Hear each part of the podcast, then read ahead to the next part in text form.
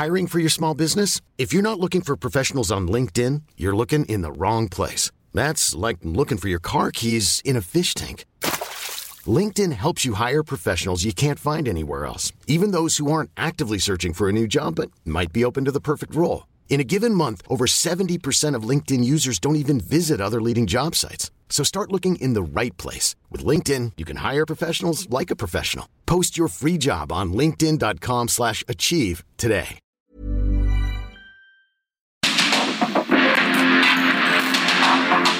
Porque el mundo actual no se entendería sin la economía, las finanzas y los negocios. Acompaña a Mario Maldonado, el columnista de negocios más joven y objetivo del periodismo financiero en su programa. Bitácora de negocios.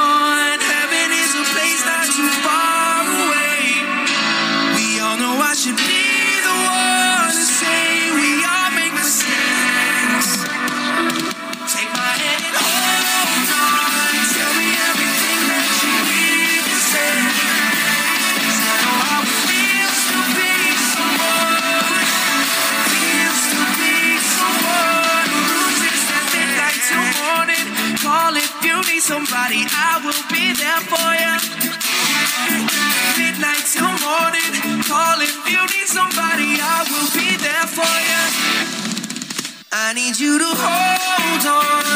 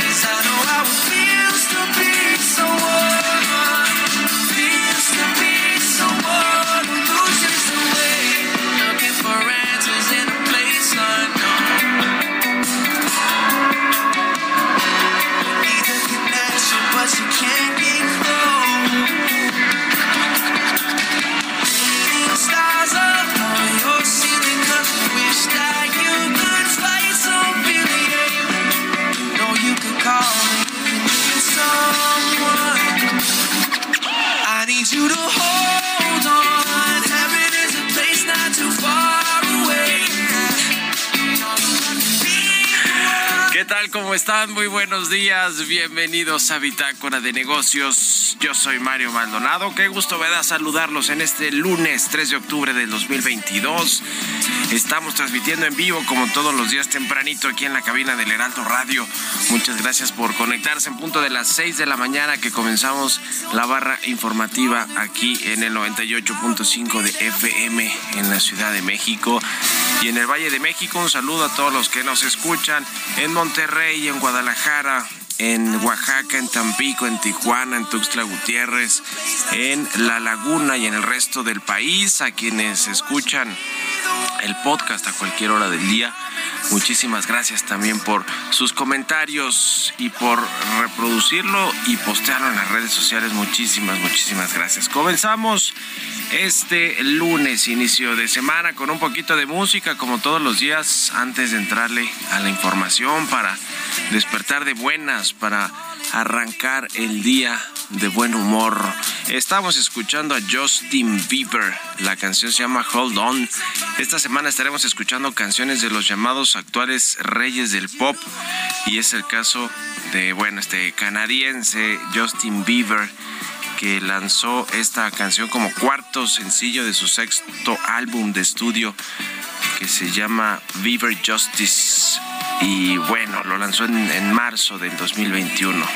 Vamos a estarlo escuchando aquí en Bitácora de Negocios y le entramos, le entramos ahora sí a la información. Vamos a platicar con Roberto Aguilar los temas financieros eh, más relevantes. Vamos a hablar de lo que está sucediendo en eh, con Credit Suisse, los rumores de quiebra de este banco de inversión que pusieron a temblar los mercados. Sus acciones perdieron 9%, pierde 9%, mientras que en Gran Bretaña se desecha el plan fiscal de la primera ministra y la libra sube. La capitalización de los mercados globales pierde 46 billones de dólares. Vamos a hablar de esto con Roberto Aguilar, vamos a platicar también con Mariana Campos, como cada 15 días. Ella es coordinadora del programa de gasto público de México Evalúa. Vamos a hablar sobre el gasto en salud en el presupuesto de egresos de la Federación 2023, eh, lo que propuso la Secretaría de Hacienda a los diputados y que bueno, pues no se prevé que le cambien muchas cosas. Ya lo hemos platicado aquí con distintos eh, legisladores y con expertos lo que sucedió eh, con el paquete económico y lo que fue a explicar Rogelio Ramírez de la O al Congreso, tanto a la Cámara de Diputados como a la de Senadores, aunque fue más bien la glosa del cuarto informe de gobierno del presidente del observador, pero habló mucho del paquete económico del presupuesto del próximo año.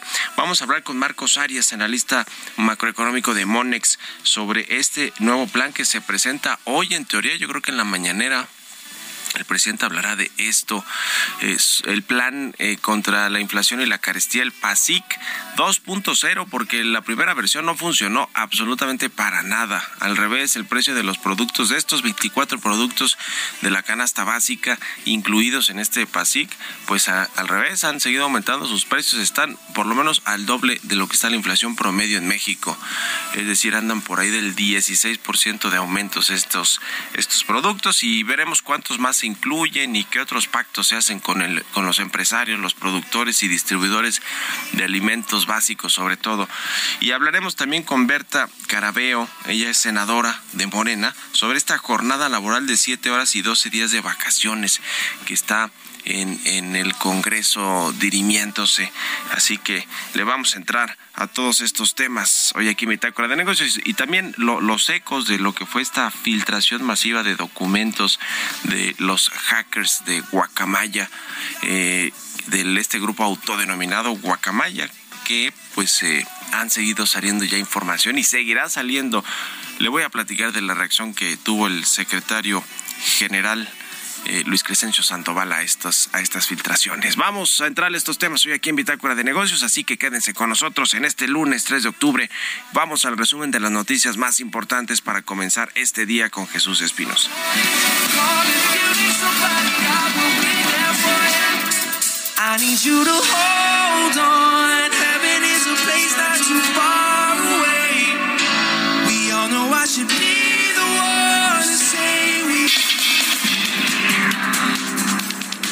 La Secretaría de Hacienda informó que a partir de mañana 4 de octubre iniciará el programa de subastas de valores gubernamentales correspondiente al cuarto trimestre del año a través del cual colocará 427.339 millones de pesos.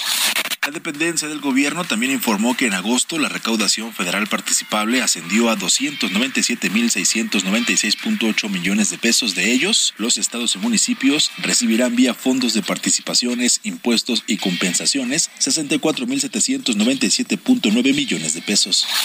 El presidente Andrés Manuel López Obrador aseguró que este lunes se dispersarán el 50% de los recursos que falta para los 31 municipios afectados por el paso del huracán Ágata, unos 595 millones de pesos a cada uno. Dijo que regresará en tres meses para supervisar que se cumplió con la entrega de enseres domésticos para los afectados de Oaxaca.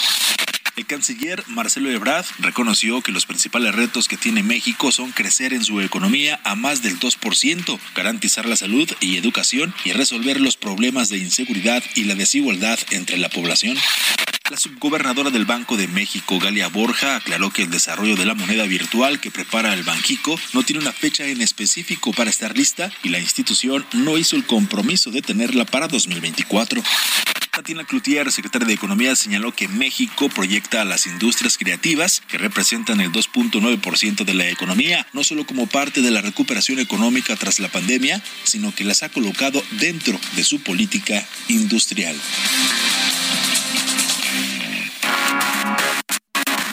El editorial.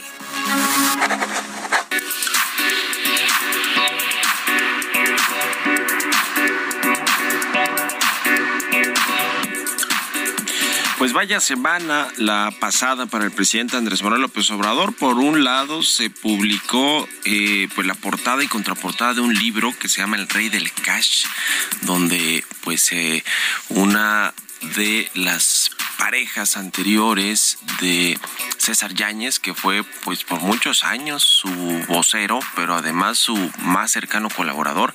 Ahora lo rescató Adán Augusto López, trabaja ahí en la subsecretaría de, de, Gobernación, la que se encarga de ver asuntos religiosos y algunos otros temas. Pero bueno, pues mucho tiempo se quedó en la sombra de Palacio Nacional, César Yáñez. ¿Por qué? Pues porque se casó, hizo una boda eh, pues eh, que no va con los preceptos de un gobierno austero de la 4T o con el con lo que predica Andrés Manuel López Obrador y entonces salió en revistas del corazón y bueno pues se cayó en desgracia César Yáñez bueno ahora se, se, se está publicando un libro está por salir un libro que ya que ya generó muchísima polémica, que se llama El Rey del Cash, y bueno, pues habla de las supuestas aportaciones en efectivo que recibió durante muchísimos años Andrés Manuel López Obrador. Y luego estalló este tema de el hackeo masivo de documentos, los 6 terabytes, los cientos de miles o millones de documentos, comunicaciones, correos electrónicos, eh, fotografías, etcétera, de eh, este grupo Guacamaya que penetró los eh, servicios o los sistemas informáticos del ejército mexicano, entre otros ejércitos de Latinoamérica, de Chile, del Salvador, de Colombia, de Perú. Y bueno, pues eh, se han ido revelando algunas cosas, entre, entre ellas la salud del presidente, la, la salud real, el estado de salud real del presidente López Obrador, entre otras cosas. Y eh, bueno, pues lo interesante es qué pasó en la reunión de seguridad del, del viernes, porque se reveló esto el jueves en Latinos con Carlos Loret de Mola y luego el viernes hubo, como todos los días, de lunes a viernes a las 5 de la mañana, reunión del Gabinete de Seguridad. Bueno, cuentan que allí el presidente López sí responsabilizó, responsabilizó al, al, general secretario Luis Crescencio Sandoval de estos hackeos y pues eh, dijo que si bien lo, los desestimó en principio, como lo hizo después en su conferencia matutina, pues sí reconoció que pueden generar pues eh, pueden ser perjudiciales para el gobierno, para la imagen de las Fuerzas Armadas. Eh, dicen que, el, que, el, presidente, pues además de reprender a su secretario de la defensa por la filtración, pues eh, ellos a su vez junto con otros funcionarios le recordaron que no se han invertido, eh, que no se ha invertido en la seguridad cibernética, ni de el ejército, ni de otras instituciones como el SAT, como el ISTE, como eh, Pemex, que ya tuvieron también hackeos, hackeos masivos, incluso han pedido rescate por esa información, es decir, ha sido un desastre. La austeridad le costó realmente muy cara o le está costando muy cara al gobierno y al presidente López Obrador. Pues sí, no invertir y recortar eh, al presupuesto de todas las dependencias en mantener la seguridad de sus de sus servidores y de y de y pues sí, pues buscar que no sean fácilmente penetrables como al parecer así de fácil las eh, se metieron a estos a estos correos y a estos eh, pues servidores del de ejército mexicano. En fin en fin ustedes qué opinan escríbanme en Twitter arroba Mario Mal y en la cuenta arroba Heraldo de México Mario Maldonado en Bitácora de Negocios. Vamos a platicar como todos los lunes cada 15 días con Mariana Campos. Ella es coordinadora del programa de gasto público de Cuentas de México Evalúa. ¿Cómo estás Mariana? Muy buenos días. Muy buenos días, Mario. Pues queremos platicar contigo eh, sobre el tema del presupuesto de egresos del próximo año, que ya hemos ido abordando algunos asuntos, pero en especial lo que tiene que ver con el sector salud lo, lo que está pues eh, propuesto por el gobierno para este sector importantísimo, sobre todo después de, de lo que venimos de la pandemia de COVID-19. Sí, Mario, mira, yo creo que lo que está pasando es eh, pues mira, poco a poco con estas transformaciones que han ido haciendo en el presupuesto, especialmente en las personas sin seguridad social, lo que vemos eh, año con año es que eh, queda como poco claro realmente cómo se va a invertir este presupuesto. Entonces, en teoría, para, para el, el gasto total en salud viene presupuestado un incremento de 3.9%, pero ya que uno resta, por decirlo de una manera, las bolsas discrecionales, entonces, este aumento, digamos, tenemos certeza de un aumento de 0.8%, que es prácticamente nada. ¿No? eh, vemos además algunas eh, partidas, por ejemplo, eh, la suma del presupuesto del INSABI con el IMSS Bienestar trae recorte, entonces no es buena noticia para eh, el sistema de atención de las personas sin seguridad social. Y lo que nos llama la atención es que por tercer año consecutivo está solicitando al gobierno federal una autorización para liquidar en la práctica, es decir, quedarse con el remanente del el Fondo eh, de Salud para el Bienestar, el FONSABI. Uh-huh. Entonces, pues, eso nos preocupa porque cuando uno ve el presupuesto, eh, vemos también que hay por ahí autorizaciones para que la Secretaría de Salud, a través del programa de atención a la salud, pueda hacer una inversión financiera de tamaño considerable. Ahí podría estar incluido el monto que reciba la tesorería de, del Fonsavi. ¿Y, ¿Y a qué me refiero con una inversión financiera? Esto siempre se contabiliza cuando el gobierno va a sacar recursos. Okay. Eh, hacia alguna, por ejemplo, empresa estatal o quizás un organismo descentralizado. Un ejemplo, cuando la Secretaría de Energía le pasa dinero a Pemex, se contabiliza como inversión financiera. Entonces, ¿qué, ¿qué, nos está preocupando aquí? Pues que no nos queda muy claro a dónde se va a ir ese dinero. A lo mejor algún nuevo organismo por el IMSABI, pero en fin, el punto es que se está pidiendo autorización de estos recursos, de que se depositen durante el primer semestre de este año a la tesorería, sin tener mucha claridad qué va a pasar con el financiamiento de las enfermedades catastróficas de las personas sin seguridad social. Ustedes lo que dicen en, en, en su análisis es que pues lo, lo que sí favorece al sector salud es la inversión en los medicamentos, en, en, los médicos, el gasto operativo, los subsidios, la inversión, etcétera. Es decir, todo lo que lo que sí realmente se, se, se, se refleja, pues, ¿no? En, en, un mejor sistema de salud pública, pero no en estos asuntos de, inversión, como ya nos dices. Y, y, además de que, pues, eh, lo que hemos visto son, en, en realidad, intentos de mantener lo que hizo en su momento el Seguro Popular, con primero con el INSABI, luego ahora con el IMSS Bienestar, pero parece que no les ha funcionado ninguna de las fórmulas nuevas, ¿no, Mariana? Es correcto, Mario, no ha funcionado ninguna y te digo, o sea, realmente el presupuesto del IMSS Bienestar no está como para absorber todo lo que eh, se necesita. Uh -huh. Pues qué cosa, en fin, ya veremos qué sucede con los diputados, que no se ve que le vayan a mover eh, mucho, ¿verdad?, al presupuesto del próximo año. Pues no, como ya ves, eh, los, los diputados este, están listos para, por ejemplo, recortarle el presupuesto al INE, que ya sucedió el viernes. Uh -huh. Ahí sí defienden su facultad de, de, de, aprobación exclusiva, pero lamentablemente cuando se trata de representar a los ciudadanos y este tipo de causas, definitivamente no creo, ¿no? Y eh, por lo menos deberían de insistir en la transparencia y en la rendición de cuentas, no solo en la aprobación del presupuesto, sino durante el año fiscal. ¿Qué va a pasar con estos recursos del Fonsavi que está pidiendo el gobierno se depositen en la tesorería? Pues sí.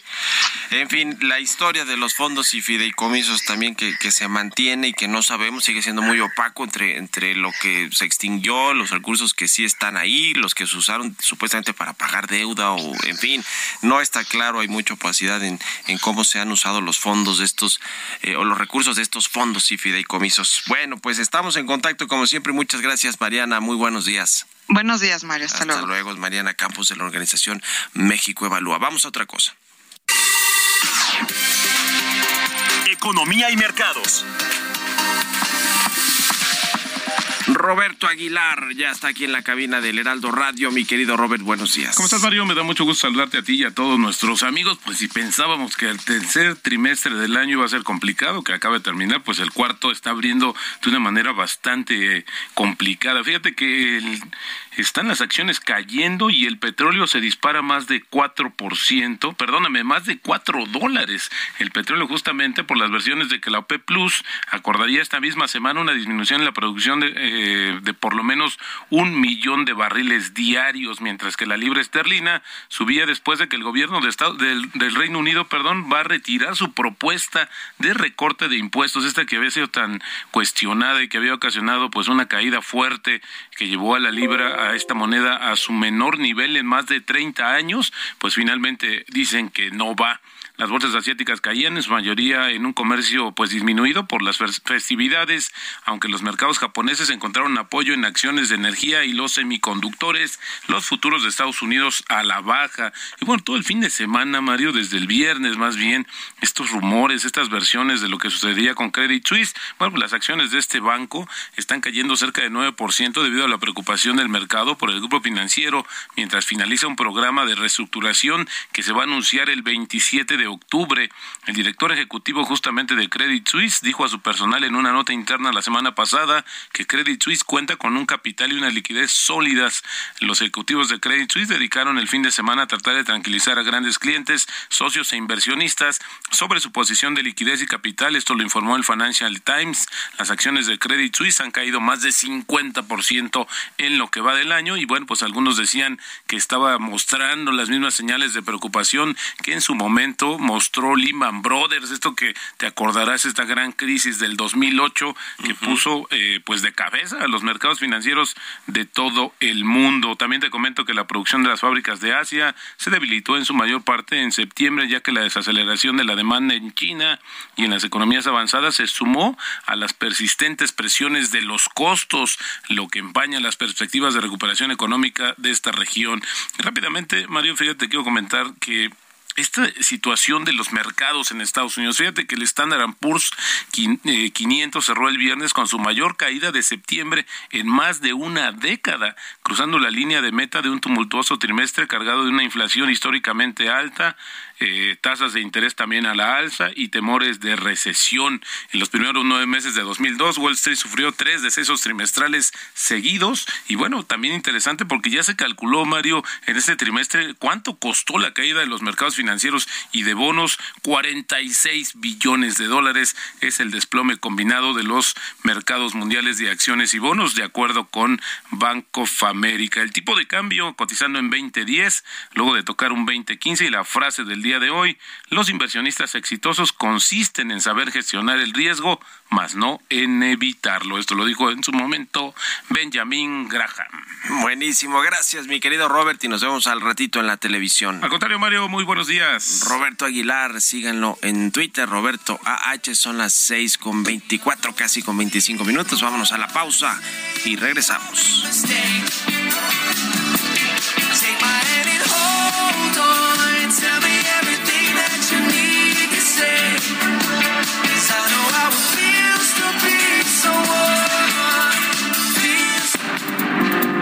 En un momento continuamos con la información más relevante del mundo financiero en Bitácora de Negocios con Mario Maldonado.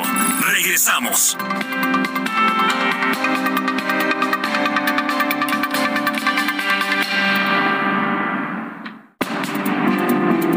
Estamos de vuelta en Bitácora de Negocios con Mario Maldonado.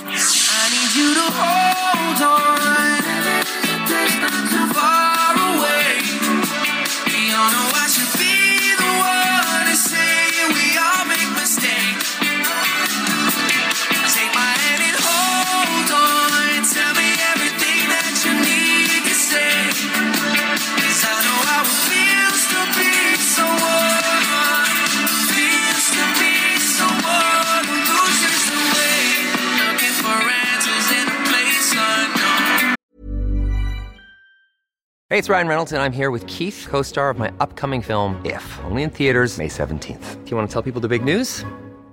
All right, I'll do. Sign up now and you'll get unlimited for $15 a month in six months of Paramount Plus Essential Plan on us. Mintmobile.com slash switch. Upfront payment of $45 equivalent to $15 per month. Unlimited over 40 gigabytes per month. Face lower speeds. Videos at 480p. Active Mint customers by 531.24 get six months of Paramount Plus Essential Plan. Auto renews after six months. Offer ends May 31st, 2024. Separate Paramount Plus registration required. Terms and conditions apply if rated PG.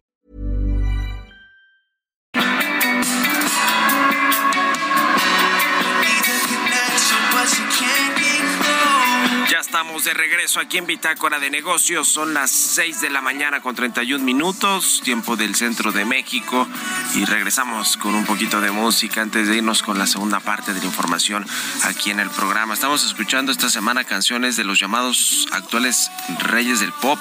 Y estamos escuchando a Justin Bieber. Esta canción se llama Hold On, considerado pues uno de los eh, cantantes actuales con mucho eh, pues eh, arraigo allí en las plataformas de, reproducción de música eh, y muy escuchado Justin Bieber. Así que bueno, con esto nos vamos al segundo resumen de noticias con Jesús Espinosa.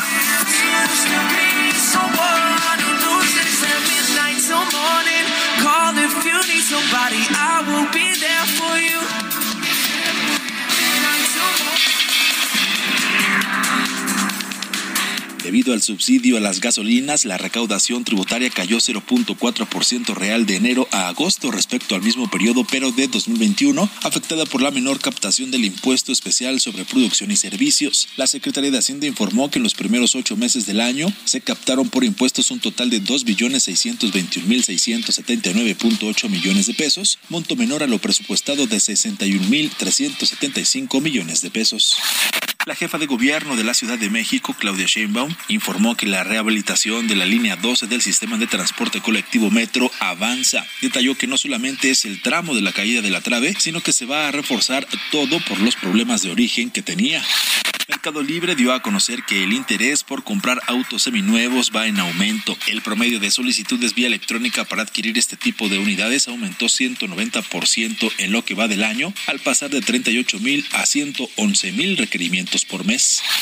El Fondo Monetario Internacional indicó que su Consejo de Gobierno ha aprobado una nueva ventanilla de préstamos para crisis alimentarias dentro del marco de sus actuales instrumentos de financiación de emergencia para ayudar a los países vulnerables a hacer frente a la escasez de alimentos y a los elevados costos derivados de la invasión rusa de Ucrania. Entrevista.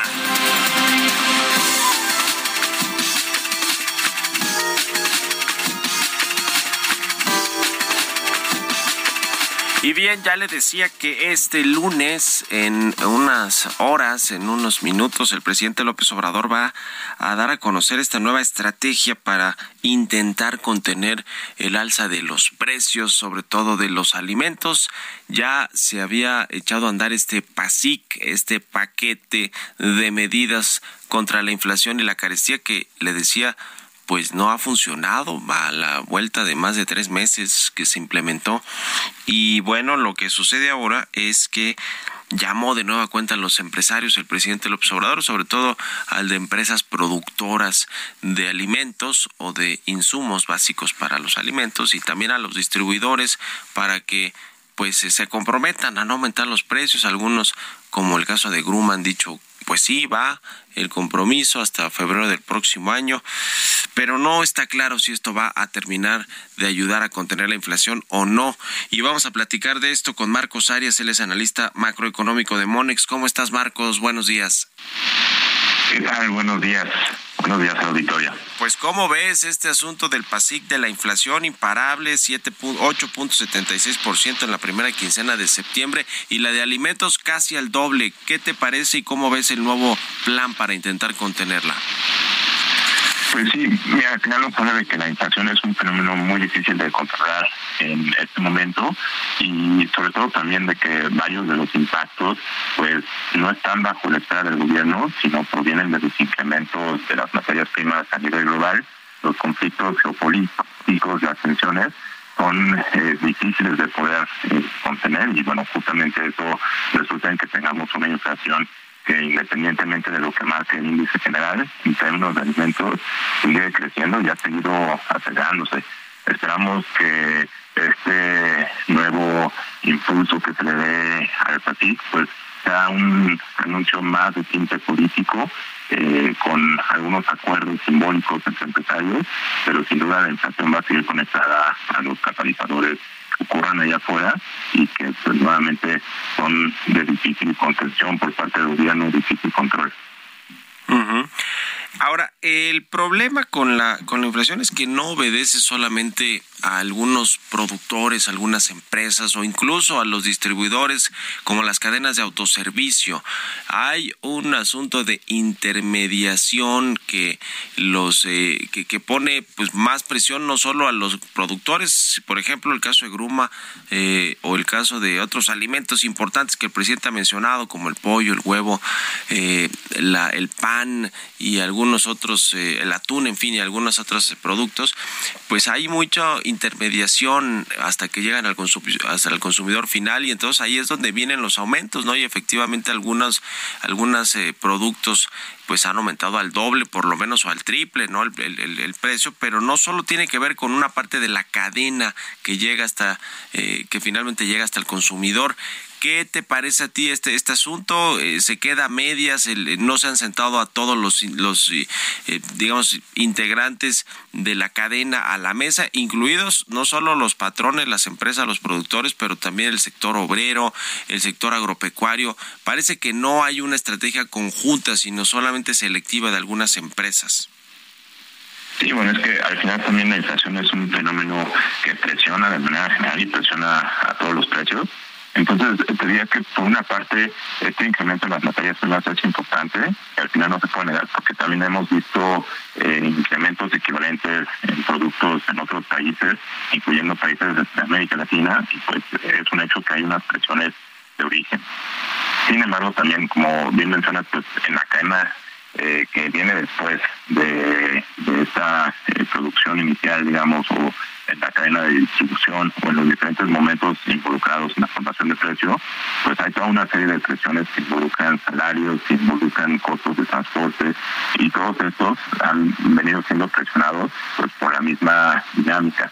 Entonces eso refuerza esta idea, esta noción de que al final no es un hoyo que hay que tapar, sino que son múltiples fugas que hay, digamos, en todo el barco y que es difícil que un solo actor, incluyendo al gobierno, tenga el control. El caso de las gasolinas, de los energéticos es bastante importante, porque si bien en México sí ha habido cierta contención, los precios de las gasolinas sí se han incrementado, y ahora que hemos visto descensos en los crudos de referencia y en los energéticos a nivel global, no se han visto reflejados en México. Entonces, ya después de varios meses de operación con precios presionados en términos de, energéticos para distribución, pues eh, empiezan a filtrar los efectos eh, famosos de segundo orden y pues por eso es complicado eh, tener, aunque damos de repente un descenso en los precios de, los planos, algún descenso en el precio de la materia prima ya al consumidor. Ya.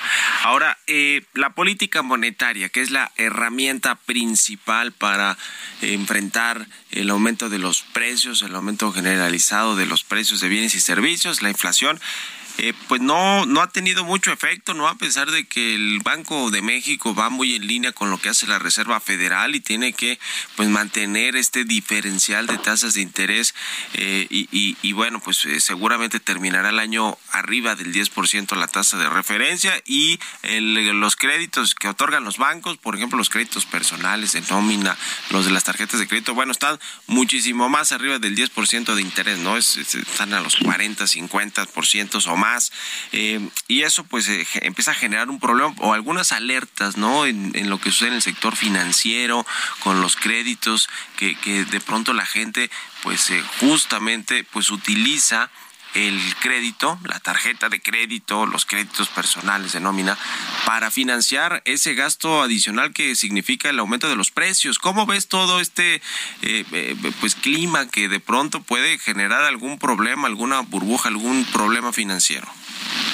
Sí, claro, pues en este momento de presiones inflacionarias ya finalizadas, sí es importante tener una postura monetaria restrictiva y acorde para combatir el fenómeno del deterioro de expectativas. Te daría un dato, el movimiento que tuvimos el jueves pasado fue importante porque antes de ello solo teníamos la tasa real, ya eh, considerando lo que ha aumentado eh, la inflación, 25 puntos base arriba del umbral que se considera el punto de entrada para la política monetaria restrictiva realmente la política monetaria en México pues seguía siendo bastante laxa durante varios meses en donde ya teníamos presiones inflacionarias y ahorita el Banco de México empieza a adentrarse en este territorio pues, más apropiado para combatir la postura. Pero es algo de reciente ocurrencia y todavía estamos para los niveles de inflación que tenemos lejos de una postura que pudiera parecer congruente. Entonces, si bien no inició por ahí el tema de las presiones inflacionarias, ya en este momento es necesaria una política monetaria radicalmente distinta para poder contener un fenómeno que se ha salido de las manos. Pues sí, parece que no está haciendo nada fácil. Bueno, no solo en México, en el mundo, controlar o contener la inflación a pesar de los aumentos de las tasas de, de interés que están llevando a cabo los, los bancos centrales. ¿Cómo, ves tú precisamente el cierre de, del año en términos de, de, la tasa de interés y luego, pues cuando, cuando llegue ya, digamos, el momento de comenzar a despresurizar y a, bajar las tasas, el, el, tiempo que tarde, pues, en, en regresarla a una tasa, pues, eh, razonable, ¿no? De un 3, 4%. ¿Qué te parece, Coco? ¿Cómo están viendo el escenario? Nosotros vemos ahorita 10.25 para el cierre de año podrían ser 10.50, dependiendo de cómo vengan los datos de inflación, y creemos que va a superar el umbral de 11% para 2023.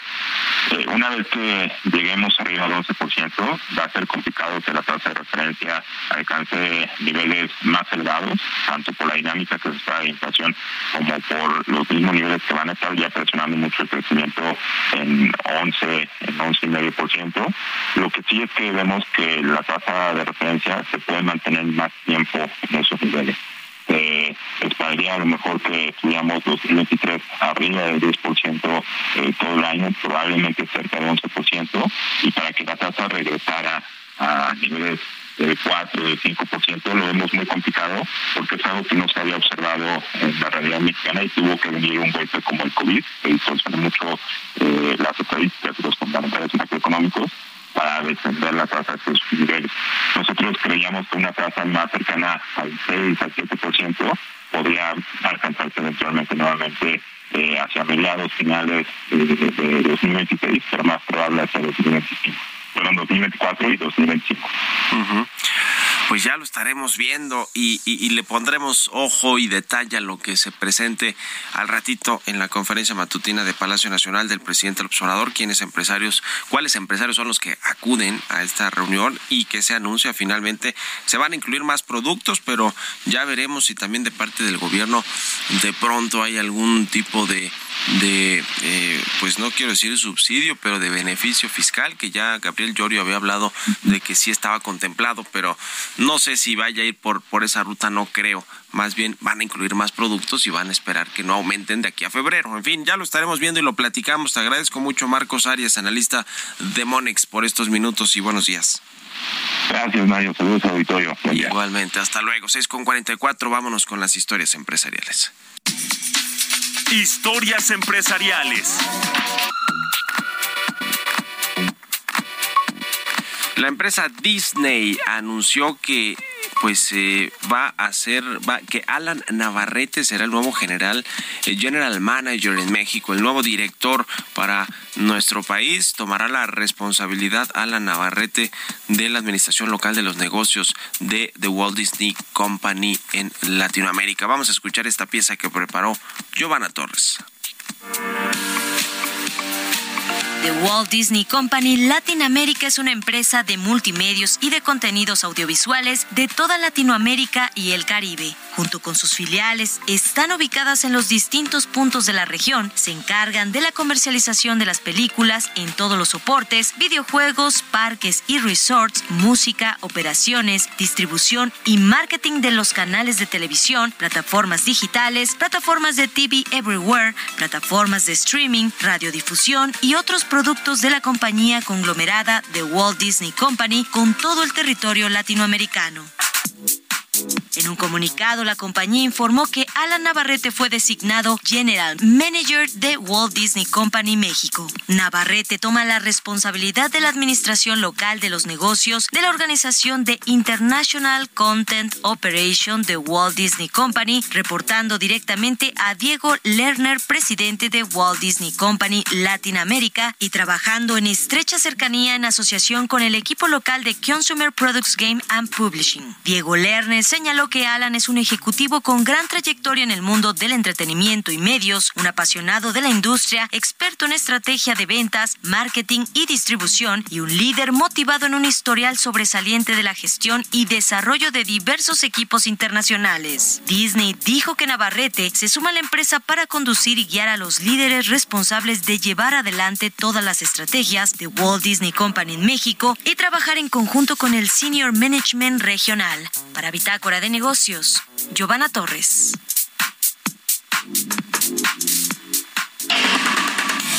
Bitácora de Negocios con Mario Maldonado.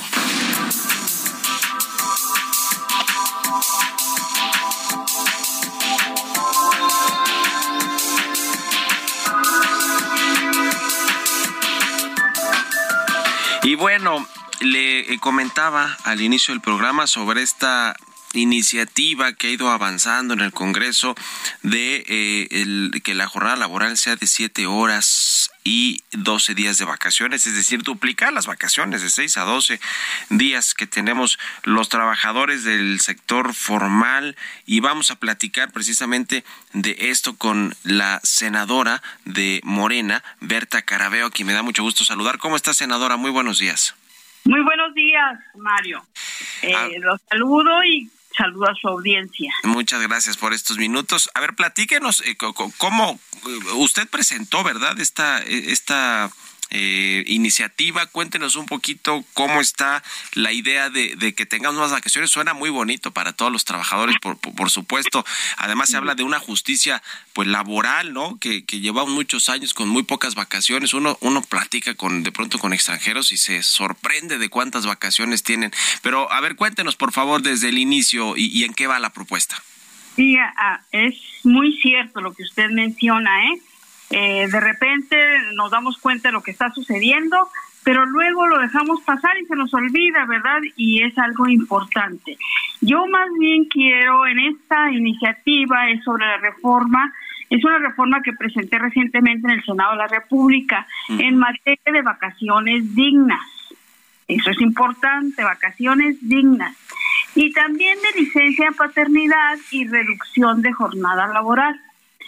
Eh, en ese sentido, pues sostengo que todos los mexicanos, todos y todas, tenemos el derecho de vivir con dignidad y el debido descanso. Y, y bueno, de acuerdo con la Ley Federal del Trabajo en su artículo 76, en nuestro país únicamente se gozan de seis días de vacaciones en el primer año. Eh, esto es en un nuevo empleo. Y esta cifra, pues, realmente nos deja muy, muy mal parados, ¿sí? A nivel internacional. Es por eso que mi propuesta implica ampliar este número a 12 días remunerados mínimo.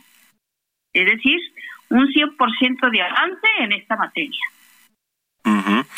Pues suena muy bien y ya pasó esta, eh, eh, digo, suena muy bien para los trabajadores. Ahorita le quiero preguntar sobre lo que opinan los empresarios y los patrones, pero ya esto ya pasó en la Comisión de Trabajo de, de la- del Senado de la República.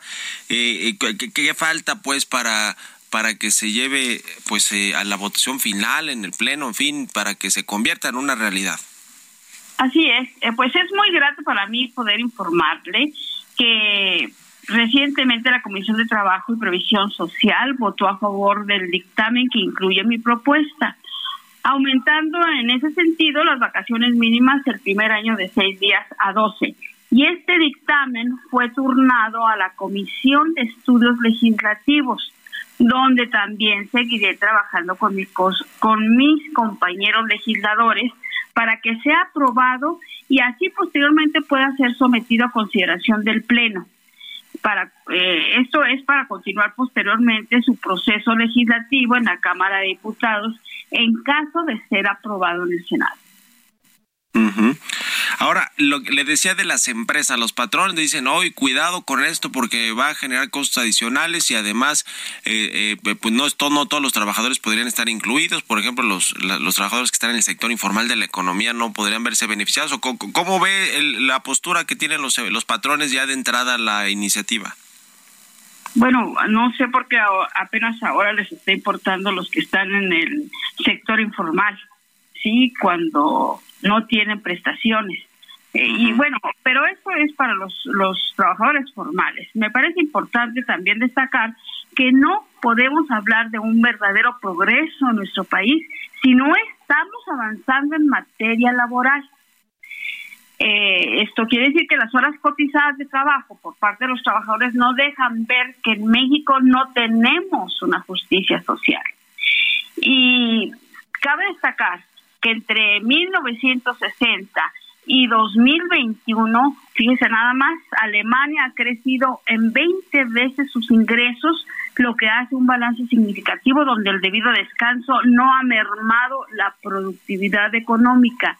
Yo creo en este sentido que los empresarios deben de conocer toda esta información eh, el argumento de una disminución en la productividad tampoco no, es, no, se puede sostener. Si medimos la productividad laboral como el crecimiento del, del Producto Interno Bruto por hora de trabajo, países como Grecia, Argentina, Uruguay y Suiza trabajaron menos y crecieron más que en México. Y eh, eh, esto quiere decir que, bueno, es de esta manera quedamos de manifiesto, se queda de manifiesto que el crecimiento económico y el progreso de una nación también requieren de una cultura de descanso digna que permita a todas y todos los trabajadores disfrutar del derecho del ocio. Sin duda alguna, esto es lo que dicen todos los gurús empresariales, etcétera, que se requiere de tiempo para, de tiempo de recreación, de ocio, para trabajar mejor y para ser más felices, sobre todo. En un minutito y medio que nos queda, senadora, quiero preguntarle sobre la propuesta de Carlos Slim, que es uno de los empresarios que ha, le ha entrado el tema de las jornadas laborales, y él dice que se debería trabajar solo eh, 36 horas semanales, es decir, una jornada laboral de más o menos tres días, pero se las jubilaciones, él dice hasta los 75 años, eh, eh, etcétera. ¿Cómo ve este, este tema que propone Carlos Slim? Bueno, este, por un lado, un lado, pues vamos a seguir trabajando para darle al pueblo de México su merecido derecho al descanso y al, al descanso y al otro. Y es interesante la propuesta de Carlos Slim, yo creo que habría que analizarla de la mano de todos los sectores. Sí, esto me parece, pues me parece importante, pero sí habría que analizarla. Mire, yo esto no es de ahora que lo estoy proponiendo. Ya en campaña me comprometí a defender a la clase trabajadora y, y una cosa se le digo, iré hasta el final cuando de garantizar los derechos de los trabajadores se trata. Ya. Bueno, pues eh, ya veremos cómo, cómo va la propuesta y la iniciativa en el Senado y si finalmente se convierte en una realidad que, que todo apunta hacia allá y lo estaremos platicando. Muchas gracias por, por habernos tomado la llamada, senadora. Un gusto, Mario. Hasta luego es la senadora de Morena, Berta Carabeo, quien propuso esta iniciativa. Y bueno, pues ahí va. Y, y, y, suena, suena bastante bien para los trabajadores, ya le decía, pero no, no, no así lo, no lo ven así necesariamente los patrones, que será pues una carga adicional también para, para ellos y para, no sabemos si el tema de la productividad, ojalá que funcione al revés, que haya mejor productividad de México, en fin, ya lo estaremos viendo, pero con esto nos despedimos. Gracias por habernos acompañado este lunes aquí en Bitácora de Negocios. Se quedan en estas frecuencias de el Heraldo Radio con Sergio Sarmiento y Lupita Juárez. Nosotros nos vamos a la televisión, al canal 8 de la televisión abierta, las noticias de la mañana. Y nos escuchamos aquí mañana tempranito a las 6. Muy buenos días.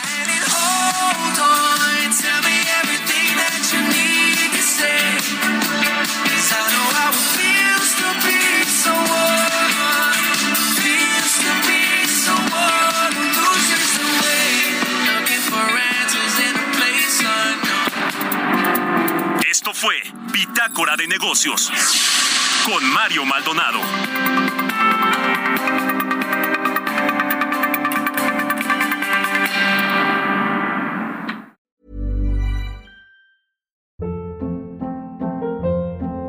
Hold up. What was that? Boring. No flavor. That was as bad as those leftovers you ate all week. Kiki Palmer here, and it's time to say hello to something fresh and guilt-free. Hello Fresh. Jazz up dinner with pecan-crusted chicken or garlic butter shrimp scampi. Now that's music to my mouth. Hello Fresh. Let's get this dinner party started. Discover all the delicious possibilities at hellofresh.com.